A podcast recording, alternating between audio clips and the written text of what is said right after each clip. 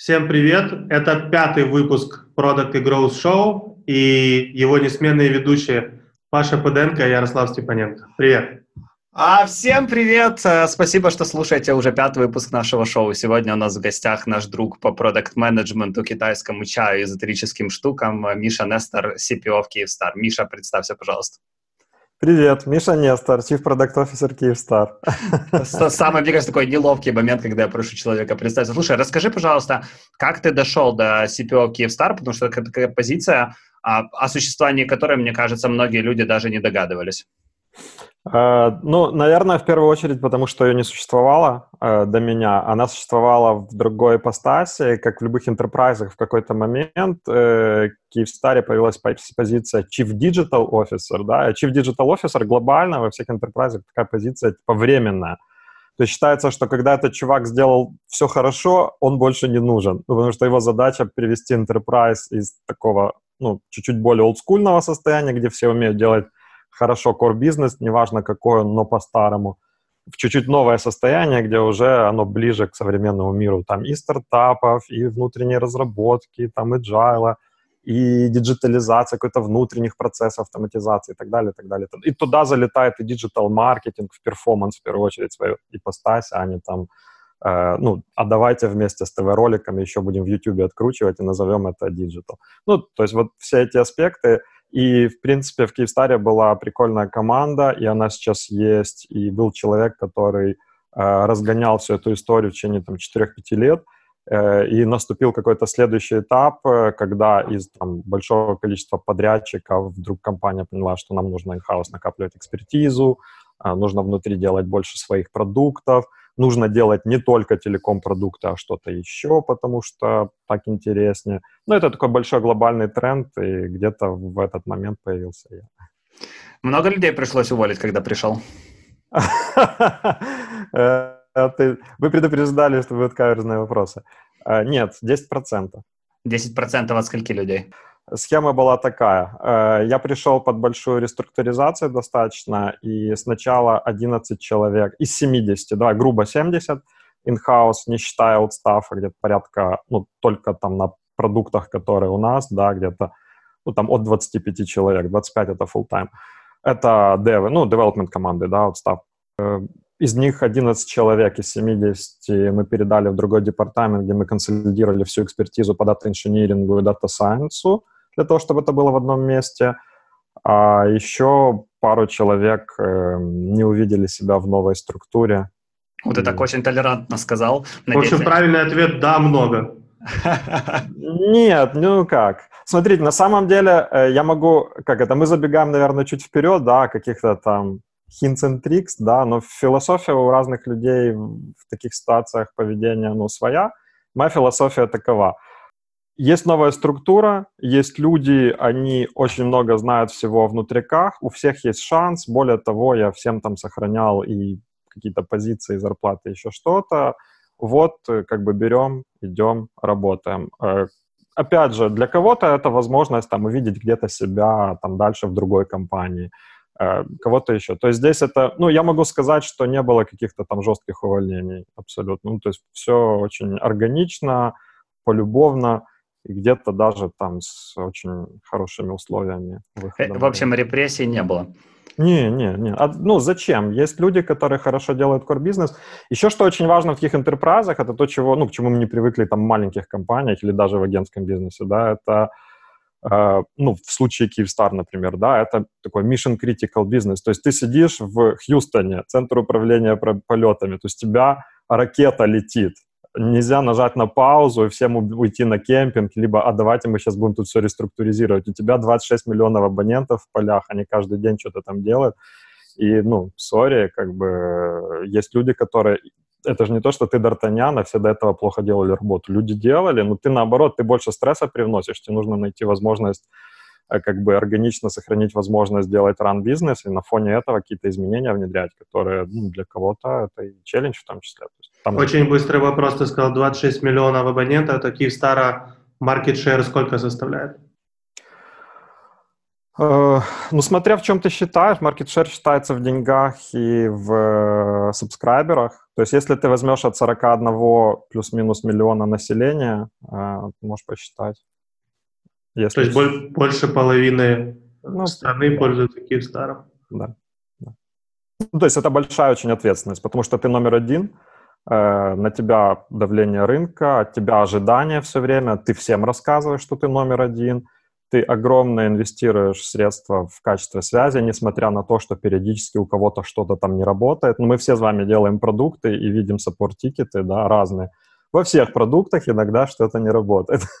Особенно если там 26 миллионов абонентов. А телеком — это очень сложный продукт. То, что мы нажимаем в конце на кнопку, и оно там звонит, это результат э, финальной работы тысяч людей, огромных всяких сложных enterprise-систем, железа, от топовых вендоров мировых и так дальше. Ну и, конечно, софта очень сложно. Поэтому все не так просто. Смотри, то, что мы знаем о твоем карьерном пути, это разные агентства, а потом свой стартап, это LifeTracker, я правильно назвал? Да. А потом Dream Team, потом Kyivstar. И был еще BPM Online. Точно. известен как компания TerraSoft. Да. У тебя вообще вот такой специфический карьерный путь. Сначала хардкорный CRM корпоративный, потом стартап с криптой и спортс, а потом еще более хардкорный enterprise. Э, и мне интересно сфокусироваться сейчас на переходе из стартапа и спортс плюс блокчейн в стартап 26 миллионов абонентов и покрытие на всю Украину. То есть вообще, что для тебя поменялось в жизни? Для меня в жизни ну, в первую очередь, э, у меня календарь заполнен на полторы недели вперед полностью, а там дальше на полгода... Ну, то есть я впервые в жизни начал планировать жизнь на год вперед, потому что, ну, из-за того, что я на C-левеле, у меня расписано, многие вещи расписаны на год вперед. Соответственно, между ними отпуска, между ними еще там какие-то семейные вопросы, э, между ними я еще преподаю, у меня там есть своя образовательная программа, и, ну, и ближе сюда, к фронту сегодня, как бы все очень плотно забито. Это первое. Вот, но это из таких, ты просто спросил для тебя лично в твоей жизни. Вот. Ну и каждый раз это другой какой-то челлендж и другой какой-то масштаб челленджа, наверное, это для всех нас важно. То, зачем ты идешь, что может купить в такого рода компании, кроме того, что это трансформация, это какой-то новый абсолютно кейс, которого там в стране не было, и у тебя есть возможность э, взяться за это ручками, ну и если ты, конечно, не боишься, вот, то, ну, это да, это такое, это большой челлендж, интересно. Мы с Яриком делали исследование по продукт менеджерам, которые мы до сих пор не опубликовали, и увидели, uh-huh. что CPO — это одна из самых счастливых ролей в иерархии. То есть там плюс-минус все выглядит следующим образом. Продукты очень счастливые, а потом senior продукты, head of продукты, портфолио менеджеры, они гораздо менее счастливые, и потом. CPO — у них прямо зашкаливает счастье от того, что они делают. А у тебя, ты же перешел из продукта в CPO, скажи, уровень счастья повысился? Честно, э, пока нет. Вот. Но э, я, наверное, могу сказать почему, потому что как бы в CPO попасть случайно практически невозможно. Мне кажется, что это какой-то фильтр, который ты проходишь, и когда ты уже, ну, как бы, если ты уже на этой позиции, то ты уже, ну, точно знаешь, зачем это, ты точно знаешь, что тебя это прет, э, ты уже понимаешь, как справляться с большинством проблем, у тебя появляются совершенно новые интересы, ну и для них есть возможность их реализовать, это там people management, это развитие людей, а не прямой менеджмент людей, да, это там портфолио менеджмент, а не только там, какую кнопку мы сегодня запилим. Ну, то есть какие-то... То есть чем выше, тем как тут дилемма. С одной стороны, э, масштаб и хеликоптер-вью, да, и возможность там больше быть в пласте бизнеса, если это там кому-то близко. С другой стороны, ты отрываешься, если тебя прет делать конкретные вещи, то, конечно, очень не хватает. Ну, то есть то, зачем ты скучаешь больше всего, это, конечно, тебе хочется ворваться, сесть с командой и просто, типа, пилить что-то, и там заниматься каздевом, и зарыться в метрики там какие-то там до глубины. Но сейчас у тебя для всего этого есть типа специальные люди, с которыми ты там живешь душа в душу и достраиваешь, тюнишь эту команду, чтобы она как оркестр работала. Ну, как бы, скажем так, друг, другая игра немножко. Ты как CPO отвечаешь за развитие продуктов? Да, конечно. Это, ну, у меня сейчас даже немножко двойственная ситуация, поскольку, ну, не секрет, что многое в этой истории строится, да, и на самом-самом старте, хотя есть люди, которые с точки зрения бизнеса и особенно сильны с точки зрения метрики, маркетинга, как раз, чего часто в стартапах с напиливанием фич не хватает, да, вот, все равно, ну, и у меня, получается, в, в орг-структуре есть еще позиция Head of Product, которая подо мной, да, это как для а начальник отдела продуктов, да, если по стеку смотреть. Э, но я ее не заполняю сознательно, там минимум год, может полтора, именно потому что я выполняю эту роль, и, собственно, я хочу иметь вот на кончиках пальцев одной дружной такой командой и стеком как раз эту историю выстраивать с ребятами. Вот, и, ну, у меня сейчас очень хорошие ребята. Ну, уже. Это, ты же не можешь сказать. Всех нехороших ты уже уволил, получается. Я никого не увольнял. Провокация? Никого не увольнял. Я не тот дядька. Не, у меня другой стиль. Ты немножко затронул то, что затронул скиллы ребят, которые тебе достались в наследство. Расскажи чуть больше о том, как э, ты видишь развитие продукта внутри роли с точки зрения образования? То есть как ты вообще строишь образовательный план для продуктов, если такое имеется? Или же а, на какие скиллы ты обращаешь внимание? Mm. А, как ты нанимаешь? То есть дай, дай чуть больше инсайта вообще, как ты это делаешь? Mm. Ну, крутой вопрос, на самом деле. Он, э, нет какого-то одного рецепта, да, причем даже в разных компаниях, да, вот где по-разному выстраивалось, где-то там с моим участием, где-то до меня, где-то тюнилось где-то я сам был в этой роли и там уже как больше там как, ну, на своем уровне, как Пирс там помогал кому-то.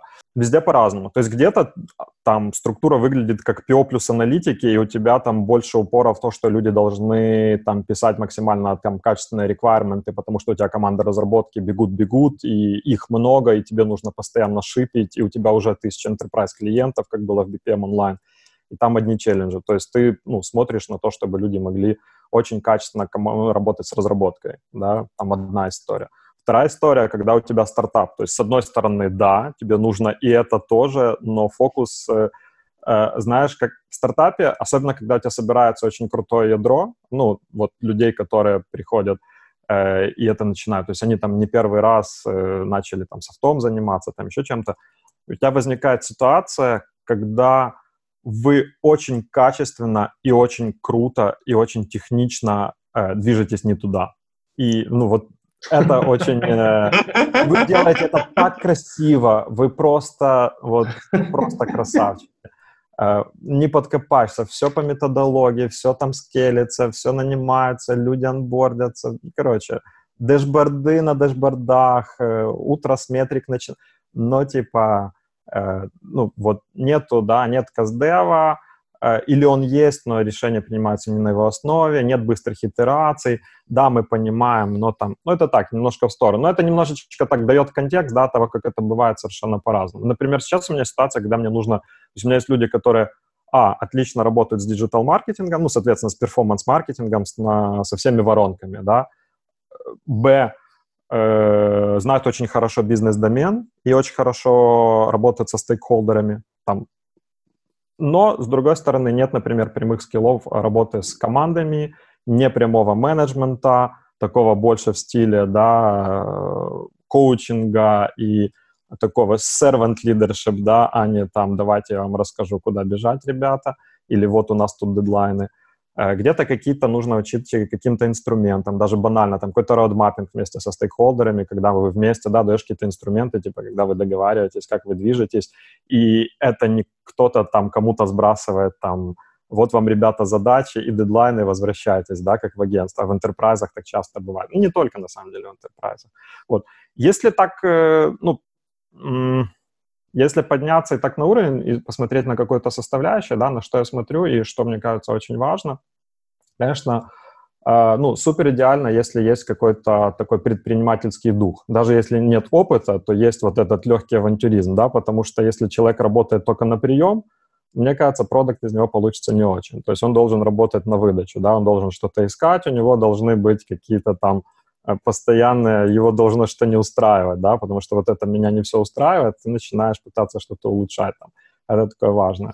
Понятное понимание работы с командой разработки. Естественно, не обязательно это должен быть супертехнический бэкграунд, но человек должен уметь общаться с разработчиком. Он не должен быть тупо с другой планеты, да. Там Э, если человек где-то там, э, не знаю, у него бэкграунд э, политеха, либо он пишет на питоне там и сидит на курсере по вечерам, потому что его это прет и ему нравится, даже если он осознает, что он там чайник по сравнению со своими senior девами или там лидами, это тоже круто, ты начинаешь даже где-то там на кухне за кофе какие-то задавать свои ламерские вопросы, ну и у вас уже какой-то дух появляется, да, ты уже на архитектуру смотришь, типа, не, не говоришь, да, ребят, я пошел, вы тут разберетесь, там, Э, скажете мне, что написать, или там с аналитиком, да, то есть есть вот это дистанцирование, это мне не нравится, когда там продукты дистанцируются от разработки и полностью закрываются там бизнес-аналитиками, системными аналитиками, там, ну, если есть какой-то там хардкорный бэк. Вот. Ну, про метрики не буду говорить, это понятно. Но очень, наверное, как бы есть очень такой базовый набор, который нам всем понятен, но мне очень э, важно, чтобы Э, у человека, человек не был испорчен э, необратимо проектным менеджментом, когда он только раздает задачи, и, и самый плохой вариант, да, это там такое есть выражение «чайка менеджмент». Да, прилетел, э, нагадил, улетел, а вы тут работаете, да, в мягкой форме. Вот. Э, чтобы ему было самому интересно, а, вот, потому что, например, я залетел, вот к твоему примеру, там, программа образования, мне нужно разбираться, я еще провожу кучу вантуванов, мы делаем какие-то первые задачки, потому что, ну, ты же не в теории, а в бою уже видишь, как кто там что делает. Но параллельно появляются какие-то opportunity. Окей, тут какой-то там а, UX, какой-то CastDev, какие-то там, вот есть какая-то программа. Окей, ребята, кто хочет? Да, там 7 человек хотят. Круто, давайте разделимся, вы пойдете в этом месяце, вы в этом, вы в этом, для того, чтобы там нам не нужно было проводить там какие-то процедуры закупок в компанию, это все, что вы могли куда-то поучиться, да, ну, потому что, опять же, это enterprise.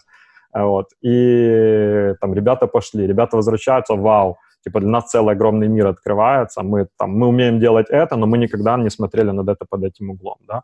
А кто-то, наоборот, заигрался в американские блоги, умные слова, user-centric, и он как бы это все ретранслирует, ретранслирует, ретранслирует, а где бабки, где реальный продукт, где вот это все, да, ну, вот это такое, это сложно очень. И мне кажется, что даже в одной компании у тебя будет 10 продуктов, они все 10 будут э, с разными, да, такими, с разными уклонами, с разно, по-разному заточены. Опять же, под них можно подбирать разные продукты. Или усиливать их, компенсировать там другими ребятами, да, там, скромастерами, лидами, бизнес-аналитиками, если тебе структура позволяет там оргчат держать там, несколько, условно, менеджеров, да. Не знаю, ну так high level, то есть не, не, не пункт первый, второй, третий. Я хотел тут еще чуть больше углубиться все-таки в структуру. Ты так э, несколько uh-huh. раз э, на этом останавливался, там упоминал бизнес-аналитиков, упоминал какие-то uh-huh. особенности корпоративной истории. Расскажи, как э, в Киевстаре выглядит продуктовая организация сейчас? Э, продуктовая организация выглядит очень похоже на просто продуктовую организацию э, с несколькими там аспектами, да, своими. Ну, во-первых, э, хорошая часть, как я уже говорил, э, уже есть серьезный э, укос в э, такой уклон в аналитику, да, соответственно, есть э, какие-то несколько человек э, сильных, которые занимаются аналитикой продуктовой, сейчас достраивают сквозную аналитику, там очередное мое упражнение, это какая-то карма. Ты везде э, приходишь, первое, что ты начинаешь делать, это делаешь насквозь воронки, потому что где-то не хватает атрибуции, где-то что-то там не до этого, не могут досчитать. Вот, хотя по кускам все есть. Э, вторая хорошая вещь, есть весь перформанс-маркетинг, SEO, SMM, э, весь outbound там в виде имейлов, э, ну и, соответственно, retention, да, там мессенджеров, SMS. У нас есть возможность рассылать много SMS. Ну, то есть есть очень чат-боты, да, то есть есть очень много каналов, то есть, не знаю, порядка там 15 каналов, там сайты, свои кабинеты, через которые, ну, которых обычно на старте у тебя нет. И это такое ого-го, да, вот тут можно там развернуть джорни, вот тут можно развернуть воронки, да, тут можно развернуть крутые там какие-то ретеншн циклы, да, то есть вот это круто, это все есть. И оно, с ним уже приучены более-менее работать. Если мы говорим про команды разработки рядом, это такая очень классическая матричная структура, да, когда у тебя там, по вертикали идут команды, по горизонтали идут стеки, и команда состоит, в принципе, из продукта, у которого все-таки сейчас больше уклон в бизнес, работу со стейкхолдерами, родмаппинг, продуктовый бэклог э, и маркетинг, потому что есть еще много ран бизнеса, который нужно поддерживать, да, есть какие-то там новые тарифы запускаются, там еще что-то, все нужно подсаппортить, оно везде на фронтах должно появиться, там, ну, всех продуктах и так дальше. а, какие-то новые воронки, какие-то новые, там, не знаю, вплоть до там USSD-кодов, через которые ты можешь подключить, это тоже отдельная история. Вот. Бизнес-аналитики, которые в э, предыдущем сетапе, они работали как такие BA slash PM и ставя задачи там всевозможным подрядчикам внутренним, внешним, соответственно, они более подкованы в технической части. И у некоторых из них формально даже было и есть э, опыт э, бизнес-аналитика. Поэтому это достаточно простое было для меня упражнение.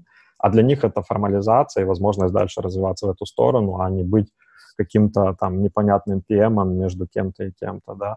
А дальше как бы вся класс... А, ну давайте так, чтобы было уже скрам-мастера. Где-то, если большой продукт целый, если небольшие продукты не шерятся, в моем опыте на 2-3 команды может качественно работать, если мы говорим про э, метрики команд, про people management со стороны софт-скиллов, потому что хард-скиллы менеджерят лиды, да, по своим стекам. Там я, например, продукт, да, там лид скрам-мастер, там лид-дизайнер, дизайнеров и так дальше, и так дальше. Дальше, собственно, фронты, бэки, QA, Э, дизайн. Э, у нас э, на каждом практически продукте, в каждой команде есть UI-копирайтер слэш контент-менеджер, где-то больше контент-менеджер, потому что много нужно именно работать с текстами, адаптировать, там, переводить на языки, там, работать, опять же, с переводчиками и так дальше, так дальше. Где-то это больше UI, там, где совсем новые продукты, как, например, там, новая версия мобильного приложения, там, на Android, где там именно нужно делать UI-копирайтинг. И кого я забыл? Ну вот в базе все, вот у тебя весь стек, да, еще раз, продукт, аналитик, скроммастер, фронт, бэк, QA, ну, в каком-то количестве, да, если мы говорим про именно разработчиков, э, дизайнеры, копирайтеры. Ты когда-то еще рассказывал, что вы Growth планируете строить. А ты куда-то да, Да, да, да. Ну вот э, я рассказывал про то, что есть э, огромное количество каналов, которые уже выстроены. И мы сейчас э, делаем э, очень прикольную историю. Мы делаем... Э, дополнительный такой э, процессный слой над этими всеми каналами, который позволяет нам понимать сразу портрет человека в любой точке контакта, куда бы он ни пришел, будь то сайт, там личный кабинет, IVR даже, какие-то вещи, которые там тоже не во всех продуктах есть, да, а у нас огромное количество, миллионов людей этим пользуются. Вот, ты понимаешь, что он там делает, ты понимаешь, куда дальше идти, ты понимаешь, что ему предложить, ты можешь сделать адаптивные фронты, да, там у тебя там есть какие-то оферы и так дальше, и так дальше. И у тебя дальше есть много каналов разных, которыми ты можешь контактировать, добегать. То есть в простом, э, понятном таком совершенно очень примитивном примере, да, для, для нас, э, как для пользователей мобильной связи, да, если я уже получил в этом месте 5 смс каких-то с какими-то там офферами, неважно, партнерскими, еще что-то, при этом я пользователь там мобильного приложения, и известно, что я реагирую, давай я там тебе пушну какую-то следующую историю там в mobile э, или там брошенный email, если ты на них реагируешь и так дальше. Это предпочтительные каналы, это единая политика информированности, такого рода вещи. Это, ну, мне кажется, это база. Здесь нет никакого ноу-хау, но это такая база, которая есть сейчас, и на которой нужно очень правильно все это выстроить. И опять же, э, если мы будем видеть, что какие-то из наших продуктов, где есть какое-то количество воронок, они постоянно задействуют какое-то большое количество ресурсов, да, тех же там PPC и так дальше, так дальше, либо там имейла, мы будем аллоцировать конкретно уже точно так же стеком, да, растягивать э, каким-то кончиком в команду э, людей, которые будут заниматься уже э, воронками или дегенерацией в этот продукт, да, тоже уже ближе к команде. Сейчас все-таки это немножечко такая стендалон история, с которой все работают как, ну, не хотелось бы это говорить, но по факту как заказчики, да, как мы приходим в маркетинг, условно говоря, да. Ну, но это не маркетинг, который сидит в другом департаменте, подчиняется другим людям и так дальше. Это те же люди, которые находятся на том же этаже за соседней партой. Вот, поэтому это немножко проще. А все экспертизы, я так понимаю, э, in-house, да? То есть ничего не аутсорсится? И, и мы аутсорсим. Мы аутсорсим традиционно. Есть агентство, которое делает перформанс, есть внутри экспертиза. Email весь внутри, например. Все мессенджеры, чат-боты, все внутри, но чат-бот, там, где есть э, часть NLP, да, там есть э, вендор, который умеет с этим работать, да, mm-hmm. там часть именно такого хардкорного машин-лернинга, связанной с лингвистикой. Но мы настраиваем, например, внутри, нас есть экспертиза, мы настраиваем все диалоги, все ветки, а, все деревья какие-то, да, там и так дальше. В этом софте, который нам дали и который мы дальше тренируем, он внедрен там, и он законнекчен дальше там на колл-центр и все остальное. Какой твой э, худший день в Киевстаре был за то время, за которое ты присоединился? Э, На самом деле легкий очень вопрос. Он, э, у меня сразу всплыл ответ. Это был очередной комитет. Э, там есть много комитетов, где если ты на C-level, тебе приходится участвовать. И меня сначала это очень бесило, но потом я в какой-то момент понял, что это такая э, встроенная защита от дурака, да, потому что ты заходишь, у тебя там почти неограниченные полномочия, и, ну, вдруг на моем месте будет какой-то неадекват, да, или какой-нибудь там, не знаю, не совсем честный человек, как это бывало раньше, больше в Украине, к счастью, сейчас этого все меньше и меньше, да. Э, и это какие-то вещи, которые там по каким-то трешхолдам, по каким-то там объемам либо денег, либо абонентов, которых затрагивает какая-то инициатива, они все-таки там ну, каким-то образом э, отслеживают, да, там, и помогают тебе с одной стороны, ланиться со всеми остальными, потому что это огромная структура, там больше 3000 человек, и ну, достаточно сложная enterprise структура. С другой стороны, огромное количество проектов, инициатив, инициатив, которые в основном IT, там, на core всяких бэк-системах, с которыми тебе тоже нужно интегрироваться. В общем, это все сложно. В общем, один из комитетов, где я там защищаю одну из инициатив, я какие-то, я сейчас говорю один и одну, потому что, ну, какие-то индейные есть вещи, да, там про growth, growth это понятно, да, тут нет секрета. Вот, и я что-то защищаю, и мне начинают задавать вопросы, которые, эм, ну, меня просто начинают переворачивать, потому что э, это как мы читаем книжки о том, как есть ну, как когда-то, не знаю, где-то в Штатах, 10-15 лет назад в сложный enterprise э, приходили инновации, там agile, там еще что-то, какое-то, и, и вот это столкновение эпохи культур. И при том, что в огромном количестве вещей Киевстар внутри вообще топчики, то, что делается, как это делается, как все организовано внутри для сотрудников, там, ну, то есть в отличие от стартапа, где ты занимаешься, и ты финдиректор, и кофе покупаешь своим ребятам, ну, как бы у тебя там все, все, все решено. Но какие-то вещи, вот особенно что касается внутренней разработки, как работают команды, мне было, мне было очень... Я понял, что какие-то вещи нужно очень сначала объяснять.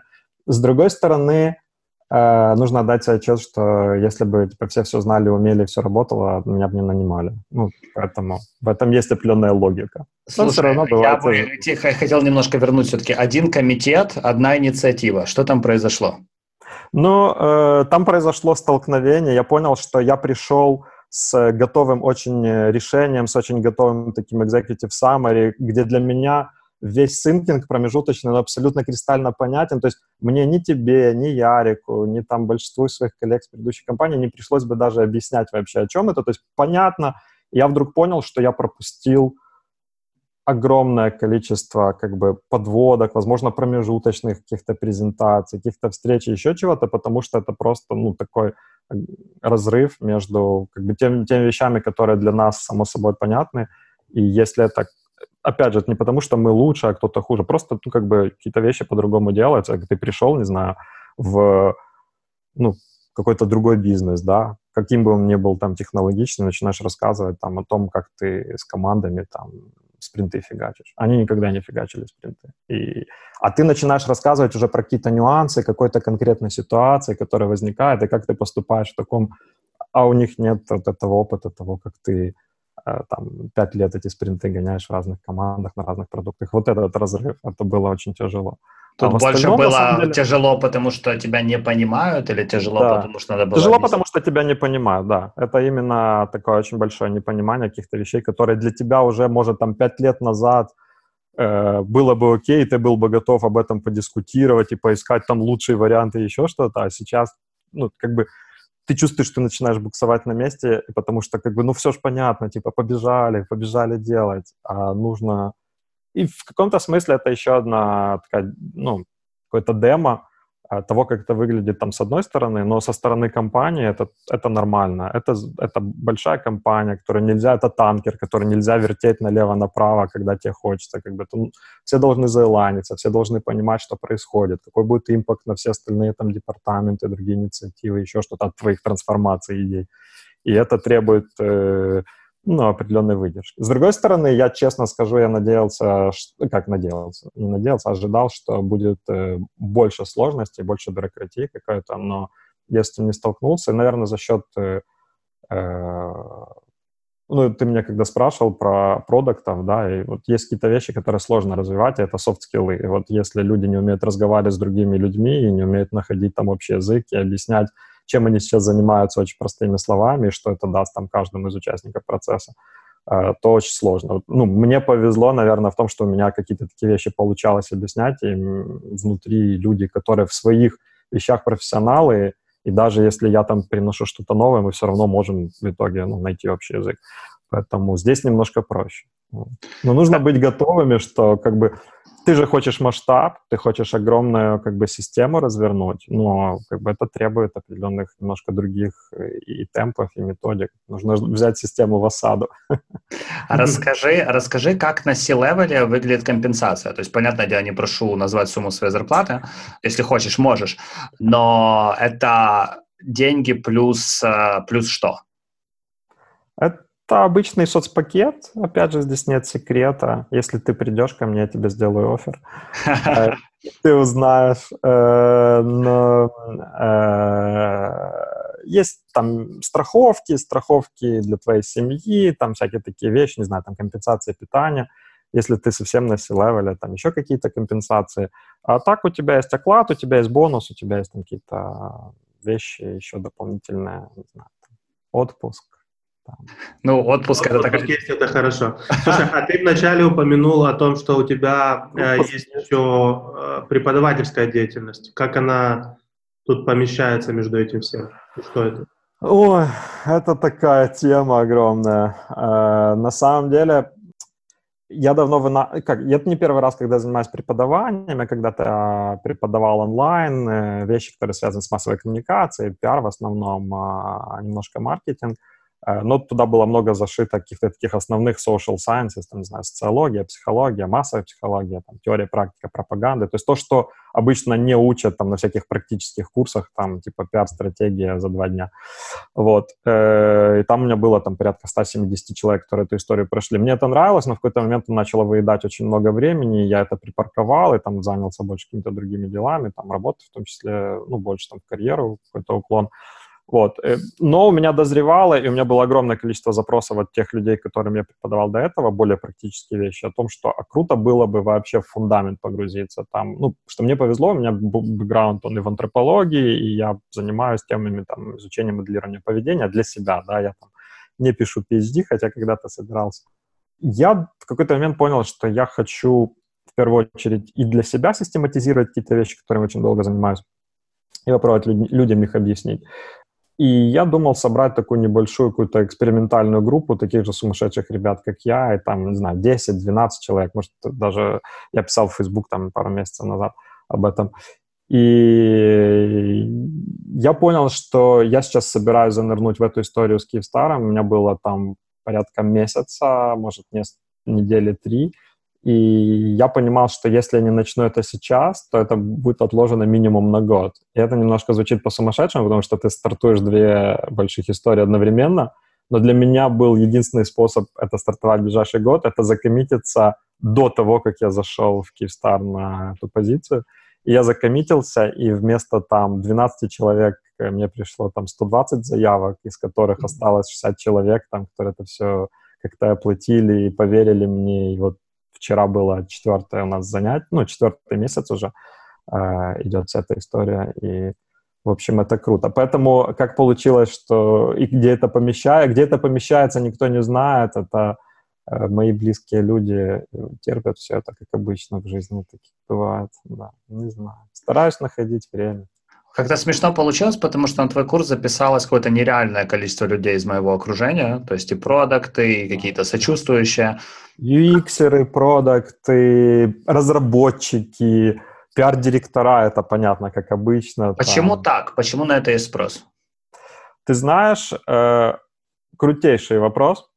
Э, мне кажется, есть э, один очень большой аспект, которые объясняют. То есть, во-первых, ну, их, их несколько, но оно все об одном. Во-первых, э, наука современная, в ней огромное количество проблем. Из-за того, что наука — это профессия, и люди, которые занимаются, они не могут заниматься чем-то еще, да, потому что это full time. И э, из-за этого, особенно когда тебе нужно кормить себя или семью, начинает накладываться очень много вещей. А если ты еще хочешь строить карьеру, то есть очень много фейковых результатов, очень много подтасованных результатов исследований, очень много углублений в какие-то супер узкие там псевдотеории, вместо того, чтобы делать фундаментальные вещи, понятные всем. Потому что если ты не придумал какие-то новые слова для своей теории, новое название там или какой-то бренд, да, то как бы на обложку Nature ты уже не попадешь, там, и, в общем, жизнь э, закончилась.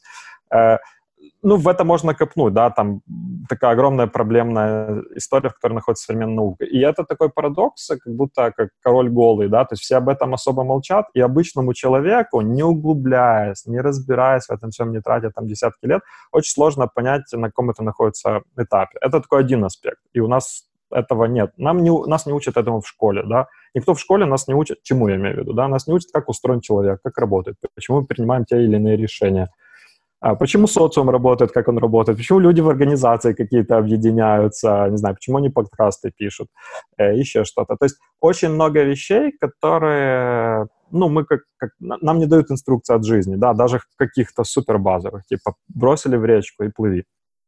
И у людей чисто жизненно есть очень большой запрос на это. Это одно. Что я даю? Я даю такой суперконцентрат э, из большого количества там переваренной мною разной теории, практики, там моей практической деятельности в сфере коммуникации, да, там политика, выборы, там маркетинг, пиар и все остальное, и потом уже продукт менеджмент. Э, третья вещь э, — это нужно для работы. И для работы нужно все совершенно разных. Ты занимаешься коммуникациями, ты разрабатываешь продукты, ты даже пытаешься как-то настроить работы своих команд, тебе нужно понимать поведение людей, тебе нужно понимать, что ими движет, и мне, я не ожидал, но запрос огромен. И, наверное, да, ты правильно сказал, именно в нашем слое э, какого-то ну, окружения, да, он гиперогромен. Из того, что... То есть, когда ты видишь, когда там люди 25-35, а иногда и плюс, сидят как дети, там, рисуют какие-то схемы, и эти схемы, они там, ну, они достаточно абстрактных вещах, там, иногда чуть ли не о смысле жизни – Э, не знаю, вчера ребята, мы с ребятами анализировали, как работают деструктивные секты, э, замапили. Это каким-то диким образом связалось с большими организациями, там, типа, не знаю, Укрзалезницы и еще. Ну, короче, это такой микс, который со стороны понять очень сложно, но изнутри это все очень фано, весело, но и достаточно серьезно и немножко грустно, потому что чем больше ты понимаешь, как все работает, тем более тебе становится грустно. Но без этого, наверное, тоже, тоже грустно. Слушай, ты немного затронул эту тему смысла жизни. А, я тут заспойлерю, что мы с Мишей одно время занимались у одного коуча. Я не знаю, занимаешься ли ты еще. Смысл жизни. В чем он для тебя? Он больше в карьере, он больше в семье, или он больше в том, чтобы науку с колен поднять? Это очень сложный, естественно, вопрос. Я, ну, если совсем честно ответить, я не могу сказать, что я нашел какой-то там такой финальный для себя коктейль, да. Но я точно знаю, что нужно делать какие-то вещи, и э, вот этот выбор, первое, второе или третье, он сам по себе, то есть ты себя помещаешь в эти координаты, когда тебе нужно выбрать, и все, ты уже как бы, ты уже проиграл. Э, и здесь речь не о каком-то балансе пресловутом, потому что это тоже очень такая сложная история. Ты же не будешь по формуле считать, сколько ты часов с кем проводишь там или на что уделяешь, хотя некоторые так делают. Э, мне кажется, это о том, чтобы регулярно э, делать действия в определенных вещах, которые тебе 100% для тебя важны, приносят тебе удовольствие, дают тебе ощущение прогресса какого-то, развития какого-то в этой теме.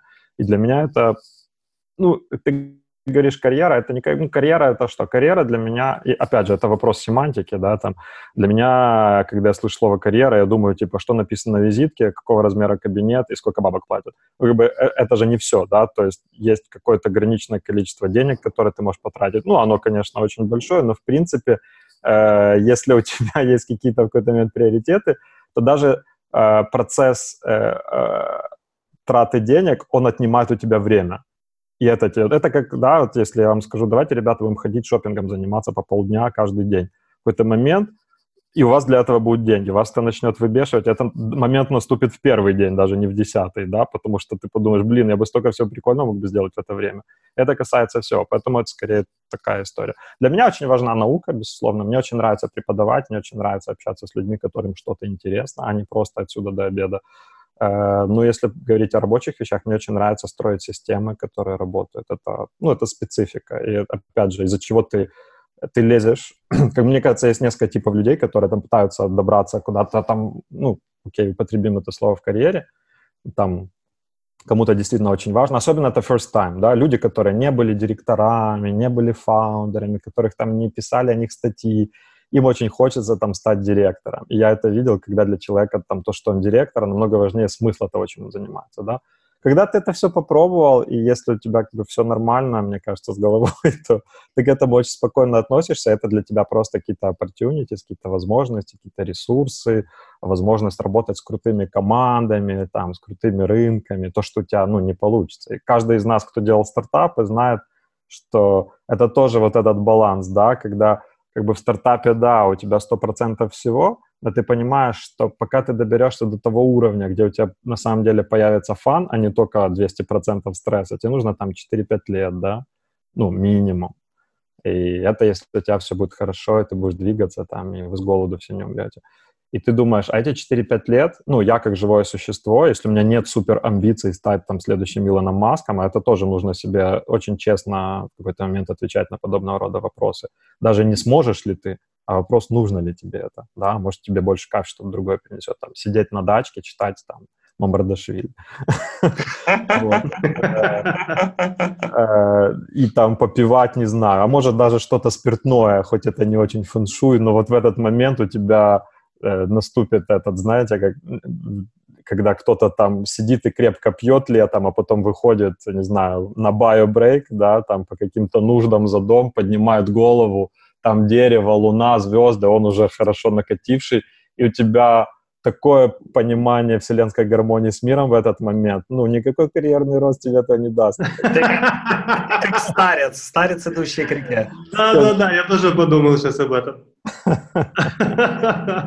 Да, у меня был один знакомый чувак, который говорил, говорил, ребята, я пока с авоськой иду к магазину, я такой кайф получаю, как пятеро наркоманов под героином. Как, мне вы, вообще вам этого не понять. Есть разные люди. Слушай, ты так тему стресса немного упомянул, я немного упомянул в, в стресс-менеджмент, да?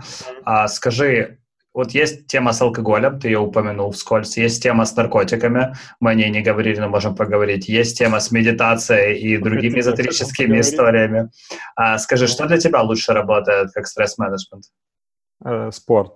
Ну, физическая нагрузка. Это, мне кажется, это супер важно для всех больнушек, которым я себя перечисляю. То есть, если вы изначально очень склонны к тому, чтобы быть на умняке, и у вас перекос там в аналитическую сторону, а не там в эмоционально-чувственную, либо вы там с детства не гоняете 12 часов в день там в спортзале, либо в футбол, вам нужно обязательно загружать тело, ну, потому что это балансирует. Я таким сказал, вам нужно, это я уже да, начинаем коучить.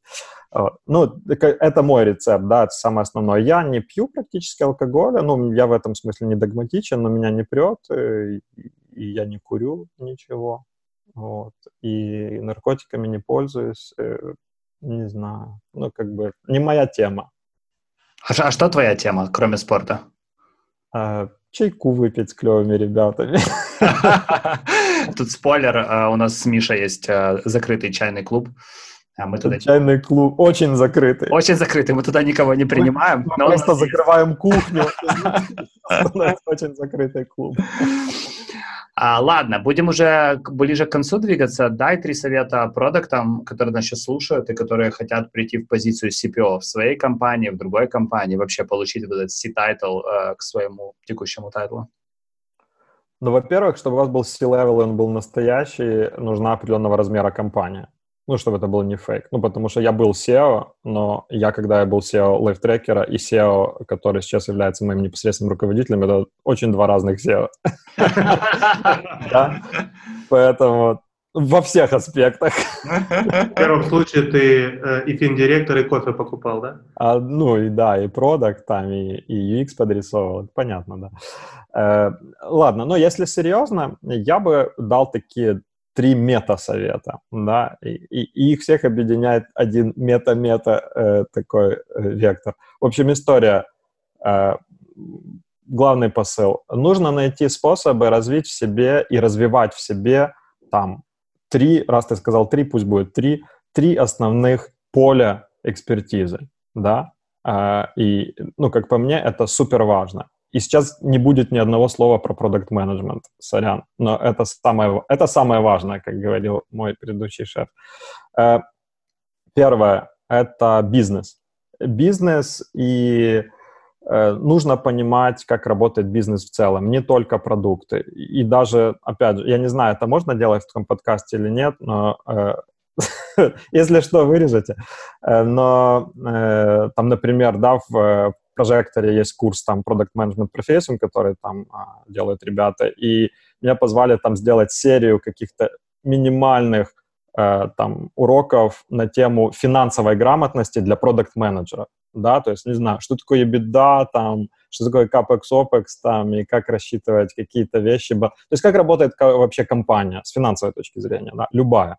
Вы, вам нужно понимать бизнес, и это огромная большая история, и, конечно, сделать свой бизнес любой, это самый лучший опыт. Или поучаствовали где-то в каком-то стартапе. Это первая большая история.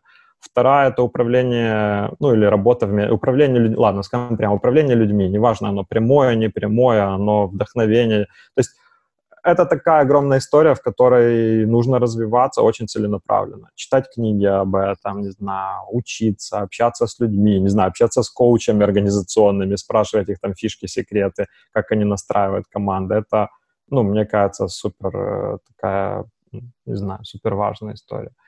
Э, третий, я немножко замешал второе с третьим. Э, третье я хотел сказать, мне сразу пришло в голову про предпринимательство, потому что если нет вот этого предпринимательского опыта, да, то, ну, опять же, никогда не... Что такое э, C-level? Это ты такой фаундер, и у тебя огромное портфолио э, продуктов, да, у меня их там сейчас в разной ипостаси, несколько десятков, да, и там их будет больше. И они разные, да, это B2C, это B2B, это e-commerce, это mobile, это веб, ну, то есть разные, разные. Какие-то white label истории, которые какие-то полностью in-house истории. И чем больше у тебя есть разного опыта в разного рода бизнесах, и чем лучше ты понимаешь, как вообще с нуля что-то строится, ты понимаешь при этом динамику внутри команд, э, как они ведут себя в плохие моменты, как они ведут себя в хорошие моменты, там, как, не знаю, помочь кому-то найти себя – как это не там, как-то очень, наверное, банально звучит. Но мне кажется, это такие вещи, потому что э, в остальном, конечно, да, учитесь продукт-менеджменту, работайте с метриками, без этого никуда, каздев, там, бла-бла. Это все бла-бла, как бы это все важно, это, это и так все скажут, и все это делают. Но мне кажется, можно бесконечно прекрасно знать теорию, начинать утро там с GA, Power BI, амплитуды э, или транскрипции интервью, там, с кастомерами, можно бесконечно классно писать реквайрменты, но если ты не понимаешь, что такое бизнес, если у тебя нет э, опыта создания каких-то продуктов или даже бизнеса, пусть это будет не софтверный, и если плохо с софт-скиллами и вообще пониманием там командной динамики, возможности, соответственно, там, общаться с другими людьми, стейкхолдерами и так дальше, то это все никогда не даст масштаба, э, никогда не будет масштаба. А, ну, а там, чем выше, тем выше масштаб, и тем меньше, к сожалению, ручной работы.